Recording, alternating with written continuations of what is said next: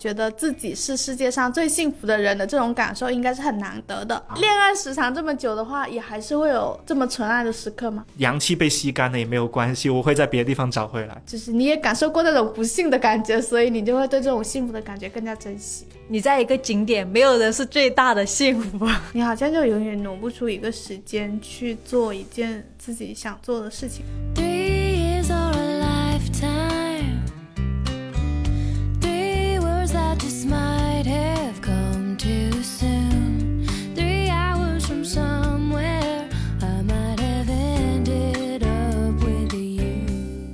大家好，欢迎来到不把天聊死，这里是青年媒体我要我娶你旗下的播客，我是仙草。我是阿车，我是米花，今天我们要来聊一个幸福感爆棚的话题。昨天就有收到，就是后台有一条投稿，就是有个读者他分享了他在云南的梅里雪山之下被求婚的故事，在日照金山的那个非常漂亮的时刻被求婚了，然后他就是那种。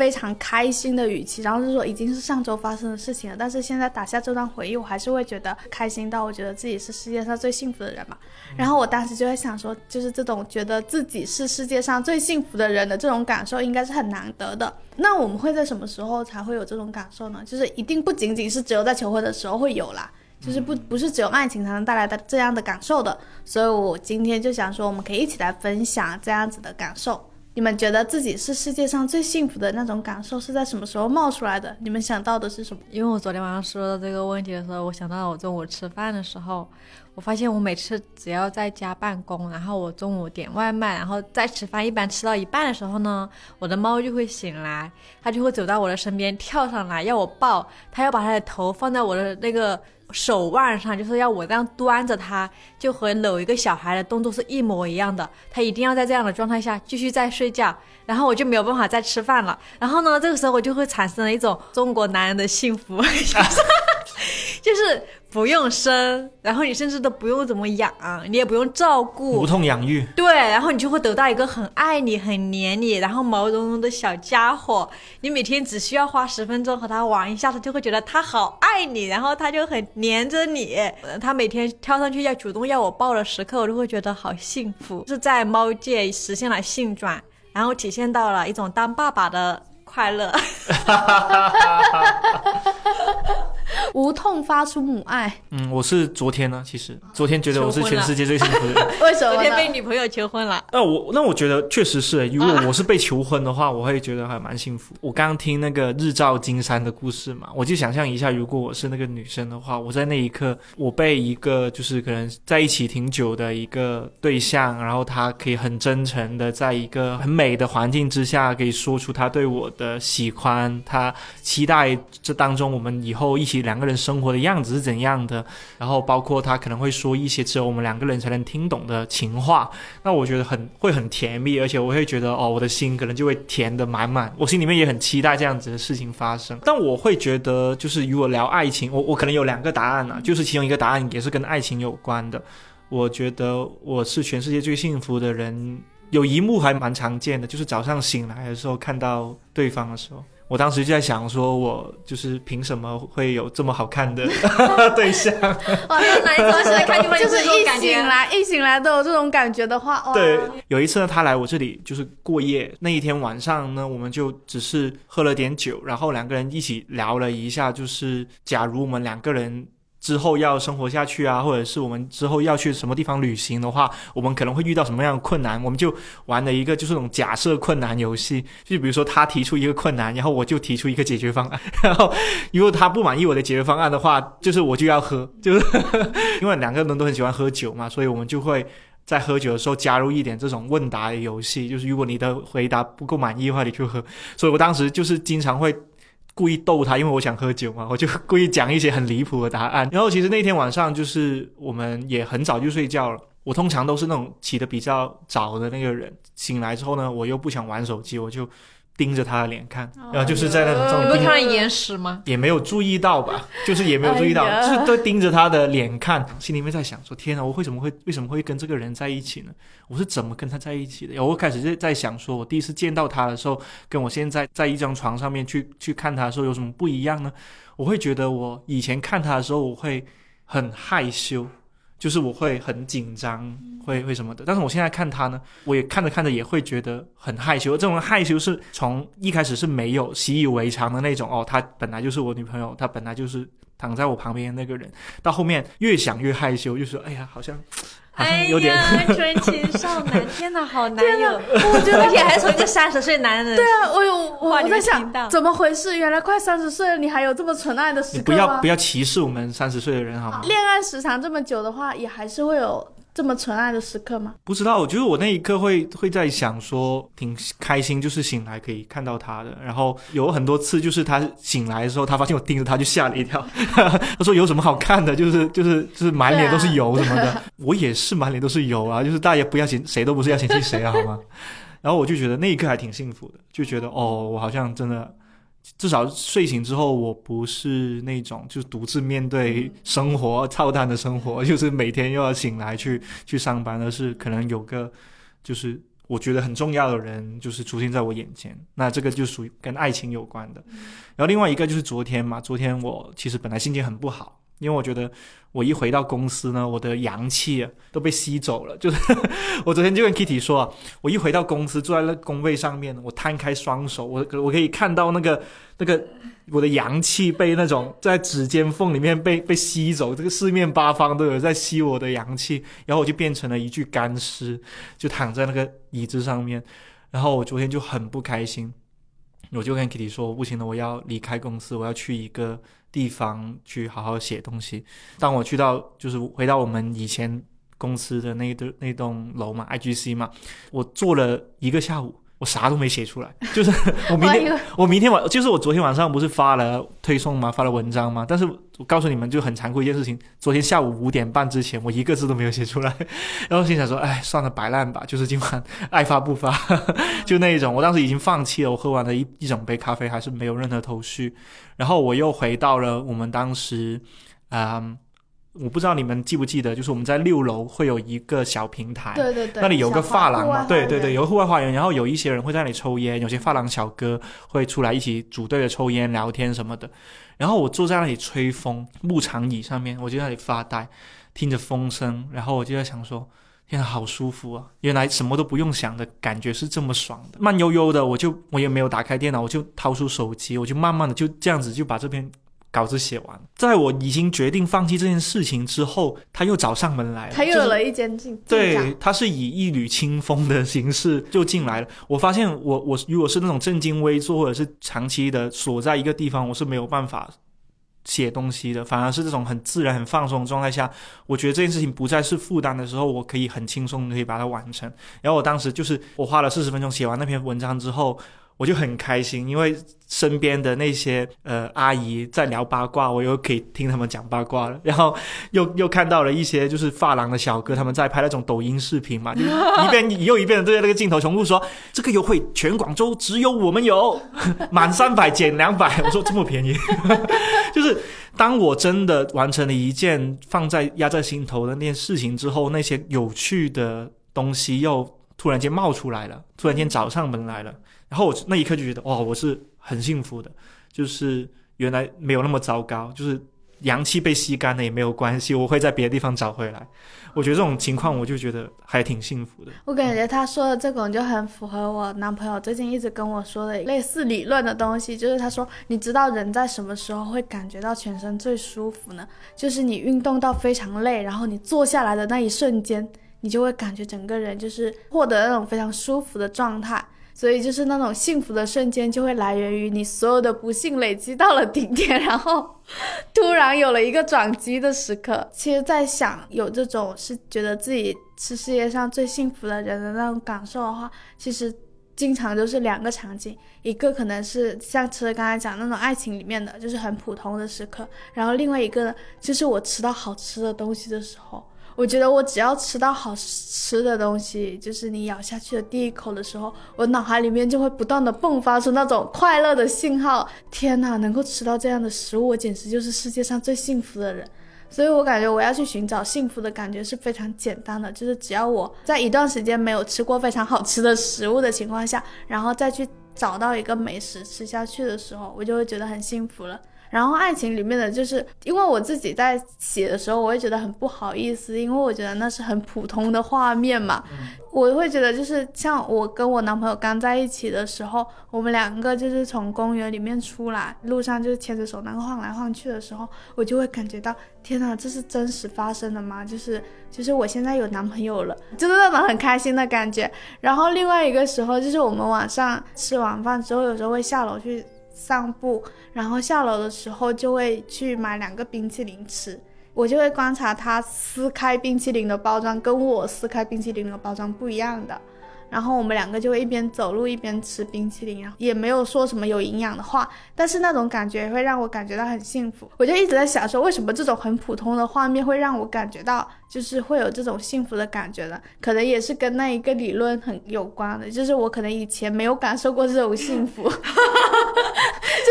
你知道吗？就是我以前我记得我有一次就是。真的就是很喜欢的人，走在街上的时候，其实很想牵手的。但是呢，如果在那一段路牵手的话，可能会被他的朋友或者他的家人看见，所以我们两个就不能牵手。你就会意识到说，哦，原来有一些喜欢是要压抑着的，就是你不能够公开的表示的。到了我跟我男朋友在一起的时候，发现就是你可以在大街上正大光明的牵着手走来走去的这种感觉的时候，就是即便它是一个很普通的场景，但是你还是会感觉到，哦，原来这种感觉是这种很幸福、很开心的感觉。就是你也感受过那种不幸的感觉，所以你就会对这种幸福的感觉更加珍惜。你刚刚形容那个“天哪，我有男朋友了”那句话的语气，很像那种“天哪，我有猫了，我有狗了”，就那种语气差不多。其实我觉得是共通的，差不多，差不多。你说的这种平凡的小幸福，我反而是在恋爱里面发现自己依然具有独立性而感到快乐，而不是说我拥有两个人的幸福感到快乐。就像我最近会发现，就是我的幸福来源是我想要，我立刻得到。然后我就会感到及时的幸福，我不需要经历巨大的挫折才能够幸福。如果我经历巨大的挫折，我觉得我起不来。就像我我想去看一个电影，然后我男朋友没有空，然后我就会说，那我自己去看吧。我就会想，那我要自己去看，那他就会觉得说，啊，你就这么这么快的就决定了，就是一分钟的时间都不给哦。他是假装拒绝吧？他说，他说你没有想过。可以，因为我今天没有空，然后我们改明天这样的时间吗？我说啊，我没有想过这个选项。就是或者说，就是我会发现，我不会因为对方没有空，这个这个人不一定是伴侣，也可能是朋友或或者是家人，就不会因为别人的时间安排、别人的各种问题而让自己的计划进行不下去。我自己依然可以把我想要做的事情去完成、去实现。然后我发现自己依然拥有这种独立性、独自寻找快乐的能力，让我感觉到非常的欣喜。我也会有同感的，就是那种我以前也是那种。假如我想做一件事情，然后呢，比如说伴侣也好，或者是朋友也好，也可以跟他一起做的。但是呢，他如果没有空，我会很有点不好意思说，哦，我要不一个人去看吧。其实我真的不好意思，我不知道为什么，就是可能会有有一种，我们明明说好的要要一起做，为什么你就一个人偷去做？很像那种学生时代的那种朋友之间抛下了你。对，朋友之间那种小小的约定，类似一种一起上洗手间，然后结果你自己偷偷拉了，你自己你你自己烧完回来之后，告诉我说你已经烧完了，就是那种感觉，然后就是会很不好意思。但是后来慢慢发现，在当时，如果对方提出说：“哎，我可能今天没时间，或者是呃，我今天不太想去，我们要不明天再去”的时候，我很大胆、很大方跟他说：“我现在就要去，我我想我想做的事情，我现在就要做。”其实承认这一点还蛮开心的，而且你在去的路上，你会想说：“天，我也太酷了吧！” 好冷酷！天哪，你好小男孩！天哪，我也太酷了吧！你今天对他重新刷新了认知是吗？我我这里面还写了一个撑阿车的撑住的撑，可爱的阿车的感觉。今天发现他更可爱了，发现男人最可爱的瞬间就是他变成一个只是小男孩，但不是巨婴的时刻。我觉得是不一样的，就是因为你们刚才。所重点的事情是那件事情，它会给你们带来幸福的感觉，所以你们不能够因为没有人陪你们去做，就阻碍了自己去获得那种幸福嘛。但是我发现我经常都是，如果是那件事情给我带来幸福的感觉的话，那我就是自己一个人会去做。但是如果是我邀请了别人一起去做的那件事情的话，它给我带来的幸福的感觉必定是那一个一起的时间。就是重点已经不再是我想要去做这件事情，而是我想和你去做这件事情。所以如果他拒绝了我的话，我就是我就会愿意去改变我们的时间。可能对我来说，在一起的那个时光就是可以给我带来幸福。但是是不可控的呀，因为你不确定明天他确定确实会有空，所以我想我要及时的立刻地去消费这个东西。及时满 就是那种及时满足吧，有点像，比如说我今天真的很想看《爱很美味》那部电影，哎，你怎么知道我是说爱很美味？我因为我也是在讲《爱很美味》那部电影，就是如果我今天真的很想看，我特别想看，身边有好多人都已经去看了，然后结果我还要等到明天的话，我心里面会很难受。就是我等到明天，明天说不定我的朋友也不喜欢，我既晚了一天看。对方又不喜欢，那不是更加不开心吗？就是我脑海当中会出现很多的可能会把这件事情搞砸的因素，所以我就宁愿在事情没有被搞砸之前就先满足了自己。而且我发现有一些朋友啊，他们去电影院，他最大的幸福是吃爆米花，跟一个男生朋友两个人就是一起去看那部，我忘了是类似于。呃，台湾的一部爱情片吧之类的，两不知道为什么两个男生要去台看台台湾爱情片的两个直男，结果就是买了一大桶爆米花进去，开场的时候就是吃了两口，吃了两颗嘛，就咬了一下，结果等我下一次伸进去的时候，发现已经到底了，你知道吗？就是抓到了那种只有那种颗粒啊，那个爆米花的那个壳的时候，我心想。这人疯了吧？这人是来开大实惠的吗？就是怎么才看了十分钟，那个爆米花已经见底了。我就跟他说，待会就是如果你到料点的时候，你们出去再给我买一桶。我现在很生气。那你们会不会有那种，就是当时可能觉得没什么，但是后来回想起来，发现哦，原来那时候是很幸福的时刻。我感觉很多都是在旅行的时候，我感觉旅行的时候最容易发生这种当时觉得没有什么，因为我我想到我的每一次旅行都是。可能时机没有那么好，就比如我之前去内蒙旅行的时候，是他们很多景区都正要关闭的时候，因为已经处于那种没什么游客了，然后整个风景也不好了。你去那里又冷，然后又难吃，然后住的又没那么好的风景也不好，各种条件都没有那么好的时候，你会觉得幸好还有朋友，然后刚好天气不好，你本来想出去拍个照，结果在下雨，你就会觉得很糟糕。但是你事后回想起来，你会觉得珍惜。就是那些非常自由的时候，就是刚好没有什么人，就是你后来会意识到，你在一个景点没有人是最大的幸福，就你去荡秋千不用排队是最大的幸福。确实确实，你可以拿到那家雪糕店最后一根雪糕也是一件巨大的幸福。然后你去坐缆车的时候，你也没有游客，你可以就是。整个观光区就只有你们的这些人的时候，你就会觉得天呐，你旅游不要的不就是这种感觉吗？你会觉得很幸福，而且我我会发现我回来，而且有你经常会回来翻照片、看那些视频的时候，发现我和我朋友们在一起的时候，他们会讲一些很搞笑的话嘛，就让你在镜头里面演一下，演一下，我给你截图漂亮照片，然后你会听他们讲的那些话，说哦不错不错，就这样就这样，大明星的感觉来了，就是很离谱的话，你就会觉得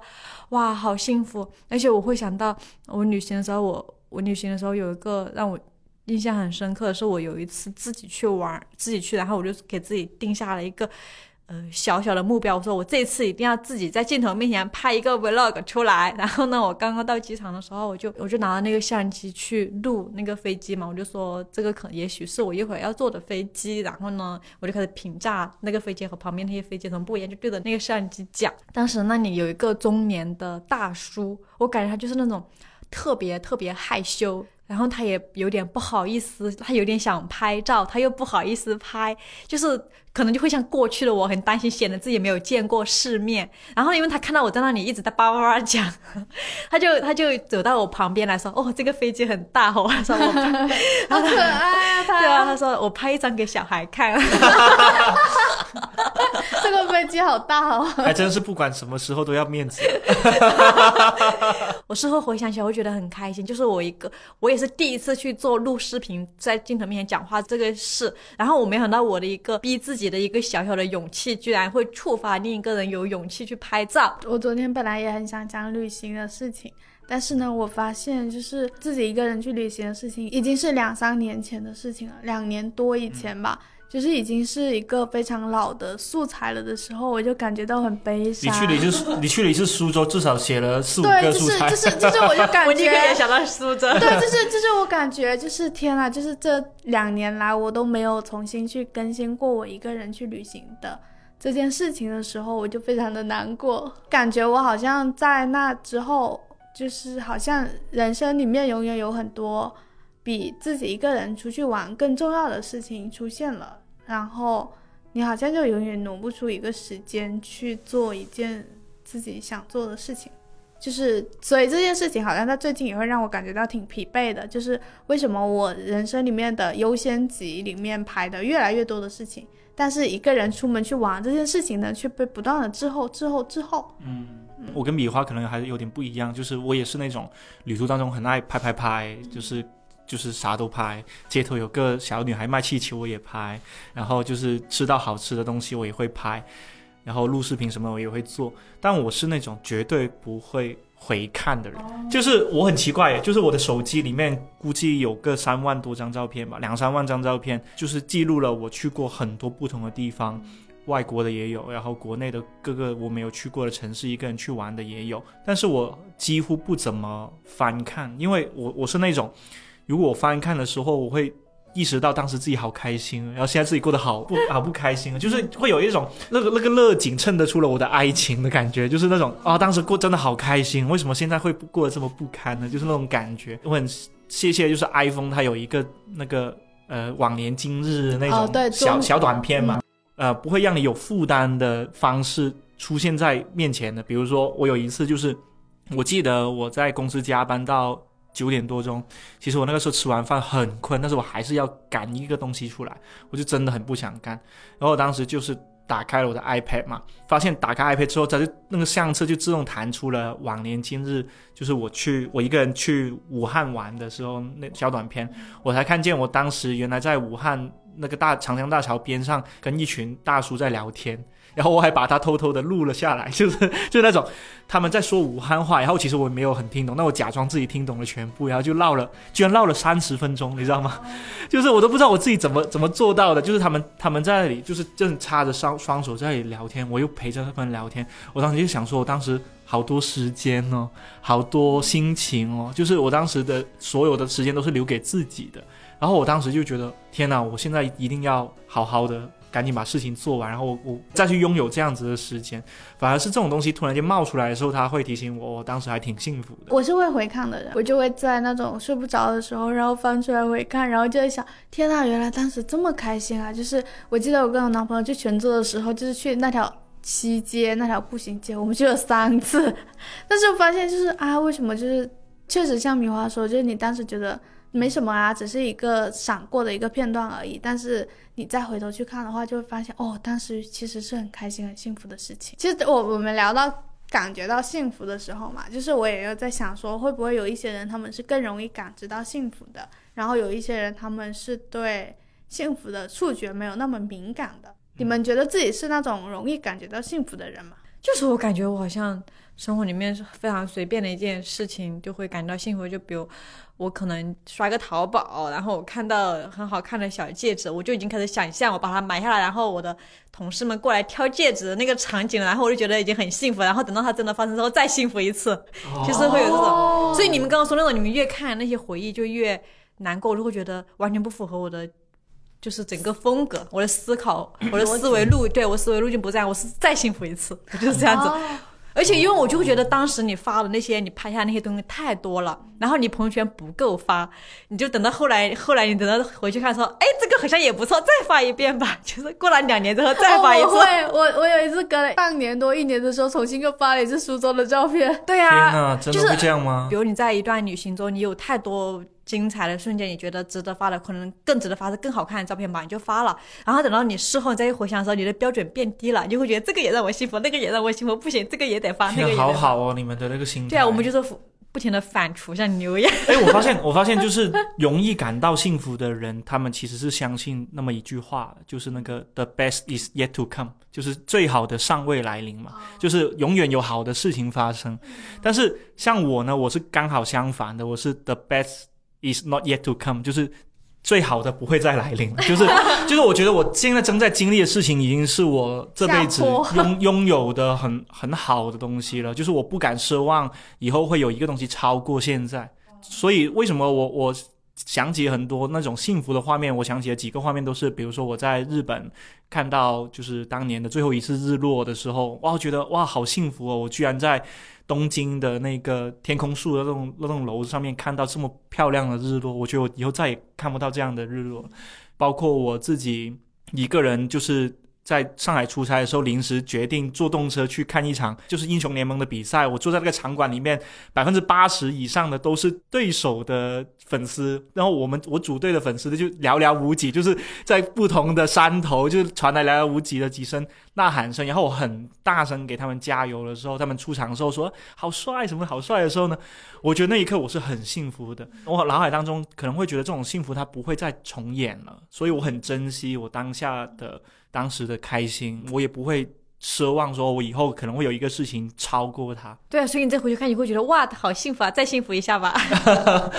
再沉浸在里面一下。对我可能我可能是比较为当下的感觉吧。我是你们两个之中摇摆来摇摆去的。我觉得我会有一些事情，我会意识到说，哦，就是这个就是我人生里面唯一的一次感觉到如此幸福的时候了。比如说我那一次办在我家里办生日聚会的时候，因为我会觉得说我在以后可能不会再有一个这么大的精力，或者说这样子的冲动去办一个把我所有朋友召集在一起的生日聚会了。然后呢，所以我就会知道说，哦，这个时刻是我这一生里面唯一的一个时刻，所以我一定会因为这个时刻感觉到非常幸福。然后我要让这个时刻，就是把它做到极致，就是把它把它给可以给人带来的那种快乐的感觉做到极致。然后有一些时候呢，就是你会自己觉得说。就是我下一次一定还可以拥有的，就很多旅游我都会觉得说是我下一次还可以拥有的，这样像去苏州的那一种，就是我去完之后我就会感觉说我以后一定要给我的人生里面不断的安排这样子的幸福的感觉的。但是你它也有一个不好的地方，就是你可能会因为这样子，然后你在当时就会觉得说，就是有一些遗憾没有满足的，我下一次在别的旅行满足了，但是你就迟迟等不来下一次旅行。对对对，我是永远很害怕，就是没有下一次，所以我我我的我的人生哲学就是当下要想到要做的事情就赶紧去做，想见的人就赶紧去见，不然就是不知道有没有下一次。你们会有那种幸福触点吗？就是有点像是某一个点，它就是会让你们产生幸福的感觉的。对我来说，我会很感恩一件事情，就是我是那种吃到好吃的食物会感觉到很幸福的人。对啊，你是啊，就是这件事情让我感觉说，它像一个天赐的天赋一样，就是它让我拥有了容易感觉到幸福的能力。这件事情是非常值得感恩的，因为我有一次听听我朋友说的时候，我会发现有一些人他们会只是把吃饭当做一个饱腹的过程，然后我就很惊讶，因为我没有想到原来会有这样子的感受，而且他们甚至会觉得，如果我不吃饭不会饿死的话，那我就可以。那我真希望我可以一直不吃饭，所以我我相信有很多人是这么想的。所以我就很惊讶，我就会觉得天呐，就是美食它是会给你带来很大的治愈和幸福的感觉的，为什么大家没有体会到呢？对我来说，那个最重要的触点应该是我感觉到生活在向上，我感觉到我整个人在向上的时候，就是那种向上，就是我对我的明天，我对我这个周末，然后我对我接下来做的事情充满了热情。然后这种热情太难得，就是就比如说有的周末我会非常的想要赶紧一大早起来，立刻梳妆打扮，然后冲去咖啡馆看书。我对我要阅读的这本书就好就好像看着一盘美食一样的，对它充满了干劲。然后我每发现一个新的。就是启发到我的东西，我就会觉得哇，天哪，还能这样，就是觉得非常非常幸福。但是这种幸福很久都没有了，就是我我觉得失去，就是可能是工作使然嘛，就是你如果你没有表达欲，然后你就会觉得你对这个世界没有任何让你感觉到幸福的那种很重要的东西都不都不见了，你对这个世界没有关心了，你也没有好奇了，然后你也不想学习了。就 我觉得我就现在我就处于这种一个状态，所以我的我的幸福来源就变得非常的简单，非常生活化，可能就只是我去取一个快递，可能我。一天没有去取了，结果等到我再去取的时候，我买了一个盆栽，它里它已经在快递盒里面开花了，让我非常震惊它的生命力，然后小小的开心了，叫哇它好顽强这样子。但是这种是非常来自于外在的，然后外在给我带来的幸福感，就是一种吃那个素食一样，它当下会让你觉得很满足，但是你很快它的那种治愈的效果就就会只停留在短短的半小时或者一天时间里，它没有办法达到一个长期的效果，哪怕一个星期。所以我那种来自于内在的。幸福的触点，其实我很久都没有找到。我刚刚听你们讲的过程中，我真的把我自己的触点想起来了。我对幸福的触点就是，其实是一个有点抽象的场景。我向你们描述一下，就是我跟心里面那个自己击了击掌的那种感觉。哦，就那种 high five，哇，真的你做到了呀，兄弟，就是 就那种感觉。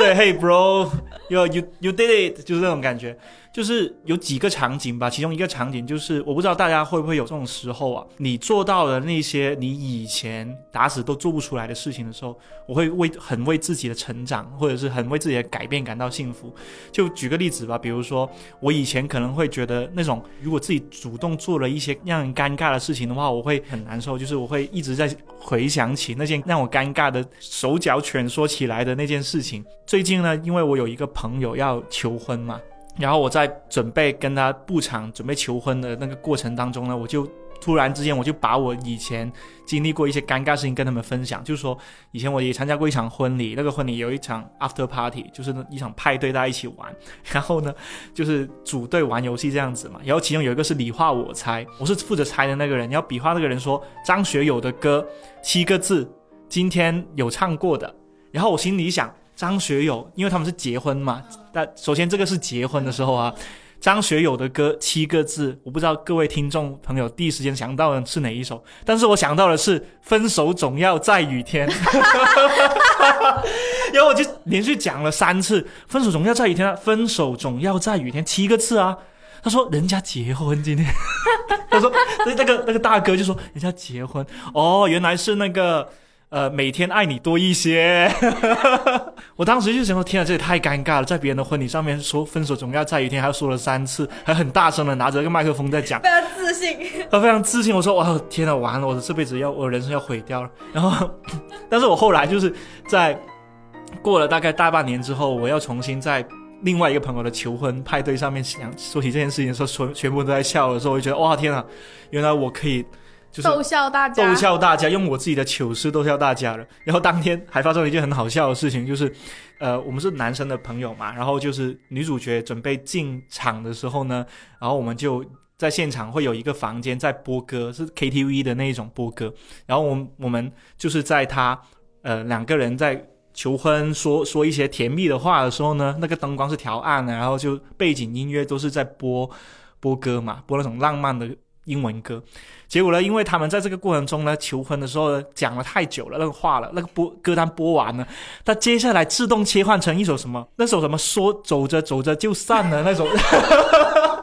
就是他那个有些人走着走着就散了那七个那几个字出现在那个大屏幕上面的时候，我这个。哇，完了！有些人走着走着就…… 你为什么每次婚礼都可以积攒一些很尴尬？哇！然后我就我就说，我就指那个朋友说：“赶紧按掉，按掉，按掉！救命！我要我要尴尬死了！我要从……因为那个时候我们是在三十四楼嘛，我想我想从三十四楼跳下去，你知道吗？就我这种替人尴尬的毛病又犯了。但我心里面想起，我当时还觉得，哦天呐！后来再想起来，我觉得我自己欣然的接受这一点，还挺幸福。这种东西会让我觉得，哦，其实也没有那么。大不了了。突然想到另一个毫不相干的幸福的触 点，毫不相干 是什么？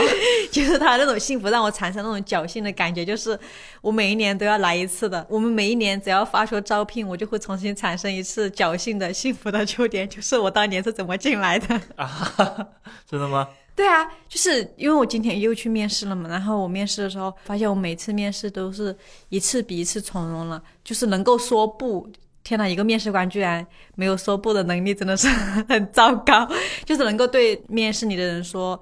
嗯，就是你，我觉得你哪些哪些非常好，我也非常欣赏。可是可能对于目前的我们来说，我们更希望招到一个怎么样的人？然后我也非常喜欢你，但是呢，我觉得你可能目前只满足实习的一个条件。这样子，反正就是你可以掏心掏肺去给对方说，然后你不担心这样子会不会是一个不够呃那种铁面无私也好，不够。公事公办的面试官，但是我又会觉得，可能这就是这份工作给你带来的一些，你可以真诚的去和别人聊，你面试的时候也不用那么死板的，就是一些好的改变嘛。然后我说那种那种侥幸的触点，就是我每一年感觉在呃招聘或者是面试别人看别人简历的时候，都会觉得天哪，他们这么优秀都过不了吗？就是就是会有这种，因为我们我们的名额也会有限，然后我们每次招人看那些人的时候，我我都会想说，这不直接招吗？还面试干嘛呀？就是会有这种感觉，但是我就会想到当年到底是谁把我招进来？我也开始在思考这个问题。你不要引导你的老板重新去思考这个问题。当你引导你的领导重新去思考这个问题的时候，他可能也会觉得，那我是不是应该换个人了？反正就是会为当年那种，因为二零年其实也没有很当年了，也很久了嘛，也不算，其实也不没有算三年前嘛。对，三年前，就三年前，感觉那个环境还没有那么恶劣的时候，就是，呃，这个就业环境是允许你成长的时候，就是你还可以作为一个所谓的候选人，然后你还有他会给你一定的成长空间，让你进来成长一下的，你还拥有那样的条件，是一个巨大的幸福。因为我感觉现在的环境是已经是没有时间，就像车写的文章已经没有时间给你成长了。我如果觉得我之前是抓住了我可以成长的那个机会，然后来到这里，但是我现在就会会有点心疼那些可能很多人都没有一个这样的机会。对，以前的就业环境跟现在就业环境最大的区别就是，以前我我觉得我们像一一只小牛，就是小牛呢，它要吃草嘛，它慢慢吃草，长大之后呢，它就可以榨牛奶了，就是可以可以可以可以产奶了。但是呢，现在的就业环境就很像小鸡，就是一出生就是要打各种成炸鸡，对，打各种的那种生长激素，然后让你长大，一定要长得就是又又壮啦，又长得好看啦，毛色又好，然后又又好吃什么的，一瞬间在很短时间之内要求你成长成一个很成熟的状态，确实是现在越来越多的人会面临的状况，就是我都这么优秀了，为什么好像在这个企业招聘的范围里面我还是不够格呢？就是我觉得这也能能够理解到为什么大家这么焦虑。我记得上次有一个人就是从网上找到我们，然后他就说他是在小红书上面看到我们的播客，然后因为他的论文在写播客研究的时候，就是他说他的论文他是暨大的学生嘛，然后他说他的毕业论文在写博客方面的研究，所以就来跟我聊了一下，问我关于做博客的事情。然后我就问他说，就是我们其实最开始是做公众号，就是我们的公司主体是从公众号开始的嘛。而且因为我们创始人其实也是暨大的，我还问他说知不知道这个公众号，我会下意识的觉得他应该知道的，但是他不知道，他说啊，就是他说不知道这个公众号，然后我就一瞬间就想起了，就是我当时毕业的时候，我身边有很多朋友，他们的毕业论文写的是公众号。就是大家当时因为最火热的领域是公众号，大家当时在研究的是公众号，然后到了现在大家毕业的时候，大家已经转向可能研究播客、或者研究小红书平台之类的了，你就会感觉到一种，就是你其实感觉你的人是人生并没有过去多久，但是整个环境都在剧烈的变化，然后你曾经感受到的那种幸福，它也在迅速的消失。就是可能放到现在的环境里面，你可能就没有那种幸福的感觉。今天，这种感觉好忧伤。我们很像一条海参，就是被那个后浪冲到了沙滩上面，然后被太阳晒着，渐渐等死的感觉。没有，生命我们我们现在 不是在录播客嘛？就是我们其实也在新的一些赛道上面嘛。好，然后一个人就是抓起我们这条海参扔到了一个海里面，然后那个海就是播客的海，然后海参又活起来了。那伴随我们工作时间变久了，也会有一种好像说我越来越少拥有一些幸福的感受。像米花刚才说的，那你们会感觉得到说到底是什么在压制着你们感知幸福的能力吗？就像米花说的，你以前原本会有的那种向内的幸福，它现在变得就是越来越少了。那是什么东西在压抑了它？大家工作到一定的年限，就会产生一个所谓的瓶颈期，然后你就会迷茫，自己到底还能做什么，然后自己到底还可以把这个东西怎么做？但是感觉这个时期会可能会持续的很长，你不知道你如何的突破它。我觉得很多人会有那种天赋，他很擅长四通八达的去。触碰，但是你如果你是一个非常单一的人，你是一个相当于一条道走到黑的人，然后你就你这条这条道上你遇到了一些你你甚至不都觉得那不是阻碍，你就突然有一天觉得好像不想走了，或者是怎么的，你就会觉得完了，那我我除了这个幸福，我还能寻找什么样的幸福？然后你就会开始出现长期的一个迷茫，然后你也不知道自己能做什么。然后我觉得还有一个是你工作到一定年限之后，你的欲望会无限的膨胀。然后对你的欲望膨胀之后，就是你以前就比如像我，如果刚毕业的时候，我如果能够想象到哦，我四四年后我是拥有这样的一个工作，拥有这样的一个环境的话，你就会觉得天啊，这是我能得到的吗？是我配得的吗？你就会觉得产生巨大的幸福感和不真实感。但现在你不一样，现在你会你会发现身边人他们已经通向下一个幸福的赛道了，你就会开始说，那我是不是也要去够一够？然后你会因为自己根本够不着，你就会觉得为什么我够不着，然后你就开始埋怨自己，你就开始觉得我还能够怎么样再争取，就会产生痛苦。你的你原本的那些你非常满足的幸福，就已经让你没有办法再为他感到满足，你就会觉得不行，我还要再多，还要再多。可是这种再多是，其实你你也能够想象得到，等你真的到了那个所谓的下一个赛道的时候，你其实还是会继续膨胀。当你意识到这个真相之后，你就会产生无限的悲哀，你就说什么时候我才能够停止这种欲望的扩张？然后你就发现自己你也想不到这个办法，你就只能任由它扩张，然后每天唉声叹气叹气说算了，我反正也达不到啦。我倒觉得我的欲望很小哎，就是我的，我我我可能感知到幸不幸福跟欲望的关系没有很大。简单来说，就是当我拥有了，当我完成了很多人眼中的就是欲望的那个东西之后，我发现并没有想象中的那么开心。就比如说，大家可能会觉得说，哦，有自己的房子，有自己的车子，然后有自己的成绩，可能在职场上面有一个不错的位置，这样子。我曾经也以为说这些东西是幸福的一些因素嘛，X 因素就很像很像我在一个。呃，果园里面这个苹果，大家都说它很甜很好吃。然后我历尽千辛万苦了，我真的爬上那棵树，然后把那个果子摘过来的时候，我一咬，发现是苦的。就是那种感觉会让我觉得，让我怀疑，当我在试图追逐大家眼中的那种世俗的幸福了之后，我是不是真的把它当成是那个我真的想摘的那颗果子？当我发现不是的时候，那种巨大的落差感反而会让我很难受。就是那我到底？为了什么来到这里？那我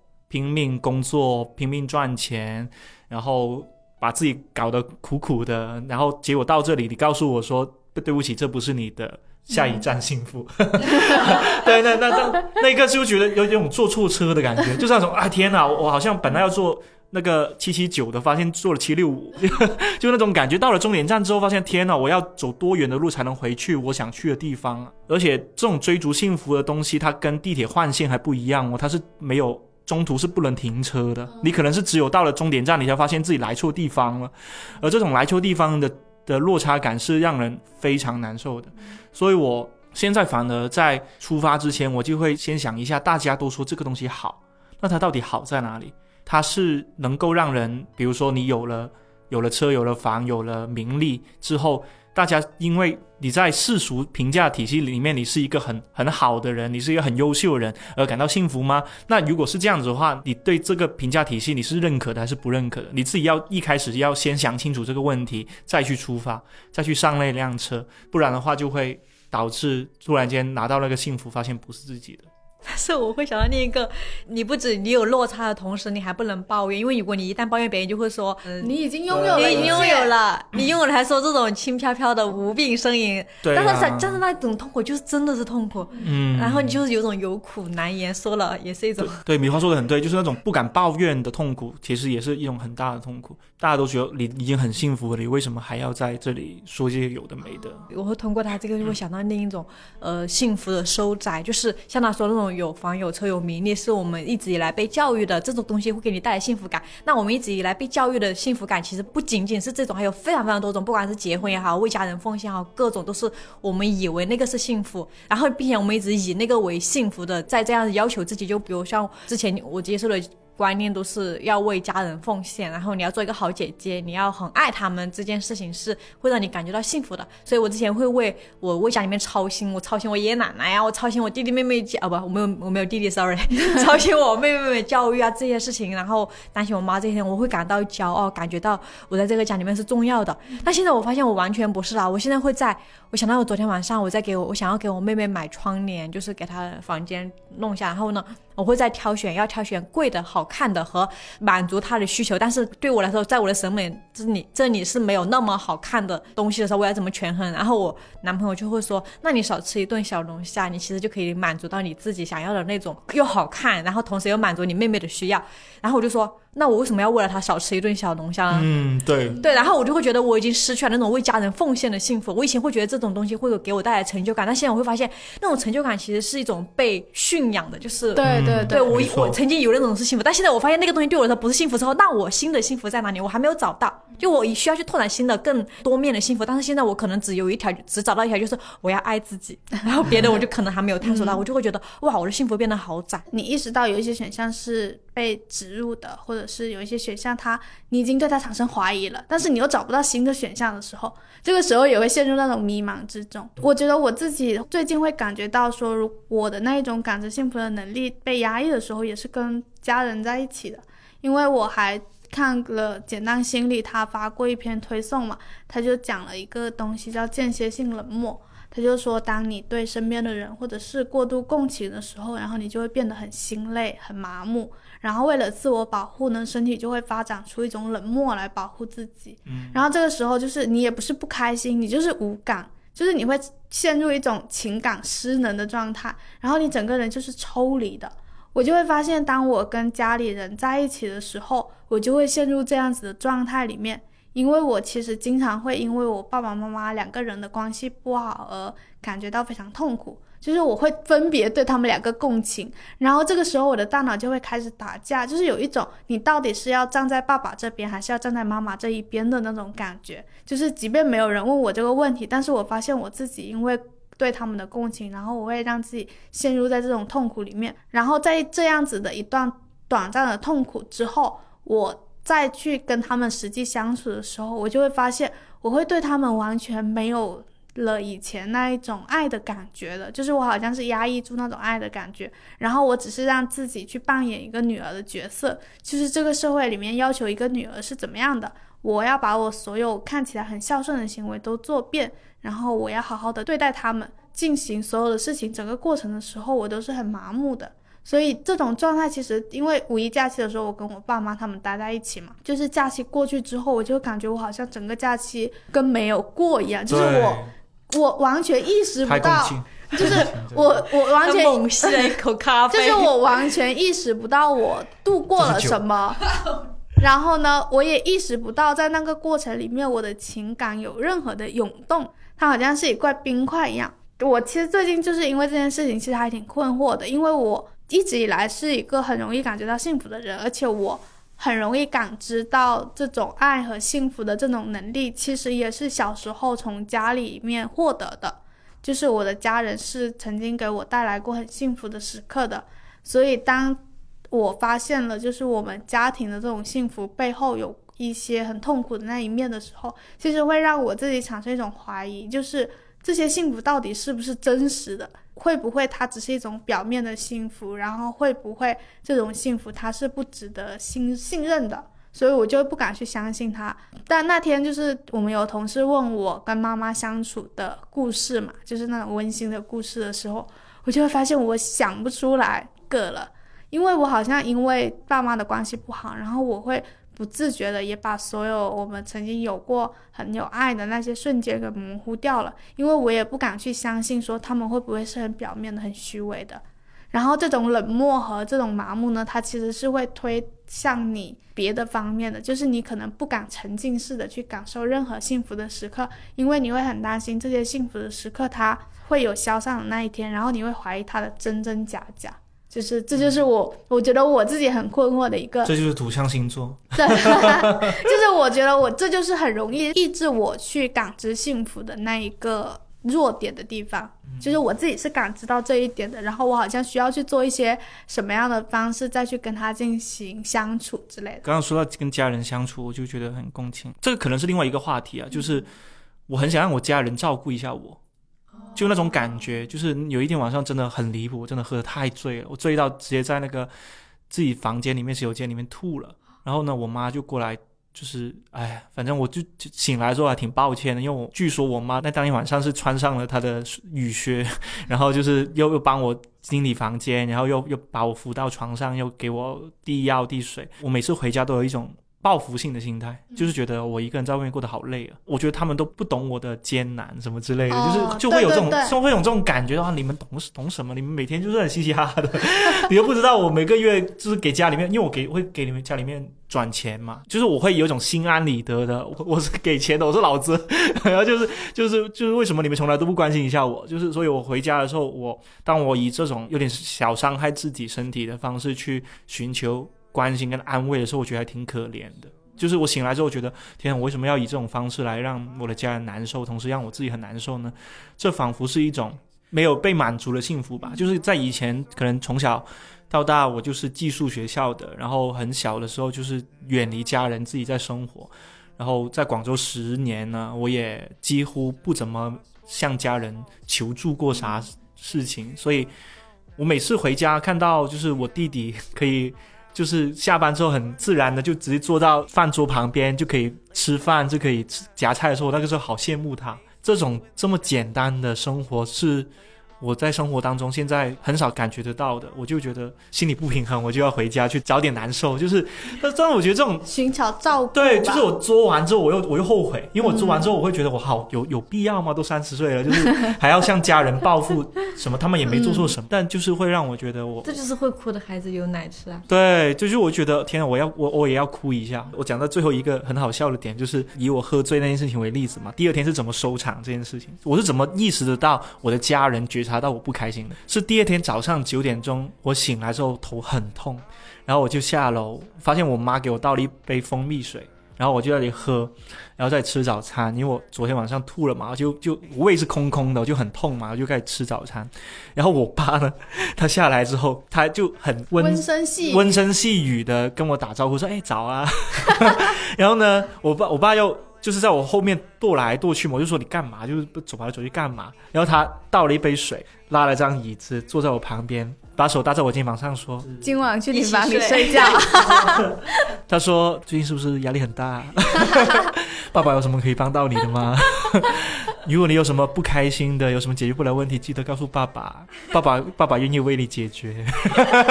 然后我就我就知道了，嗯，我昨晚喝多了之后，一定说了一些让他们很震惊的话，就比如说。累呀、你为什么不爱我？你为什么不爱我？我感觉不到任何家庭的爱，我是被世界遗弃的孩子。你知道我一个人在外面多辛苦吗？外面风大雨大，我被淋湿了，我是没有伞的孩子。我估计我昨天晚上喝多了，应该说类似的话他绝对。喝了，他绝对说了这种话我。昨我昨晚断片之后，应该说类似的话，把我爸吓得不轻。然后呢，他第二天才会这么温声细语的就跟我说话。我觉得这样还挺神奇，就是那种我也可以放心的作一下的感觉。因为以前是不敢的嘛，以前你要花家里人钱的时候，你就觉得天啊，我做完之后他就不给我钱，我就交不起学费，我就读不了书，我就会变成流氓了。但是现在无所谓。